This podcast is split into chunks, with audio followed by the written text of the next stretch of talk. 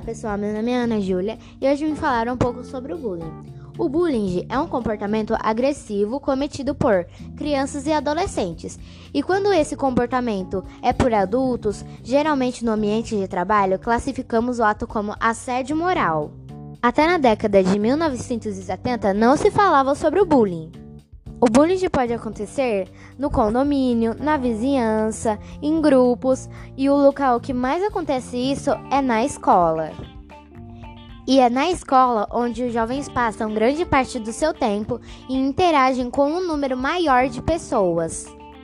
Além da perseguição e da violência psicológica, o bullying pode levar à violência física os profissionais da educação devem ficar atentos para evitar os casos de bullying e resolver a situação.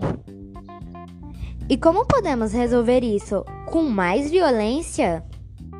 Não, e sim falando com algum adulto, tipo a diretora ou seus pais, fazendo assim com que o agressor pare de vez.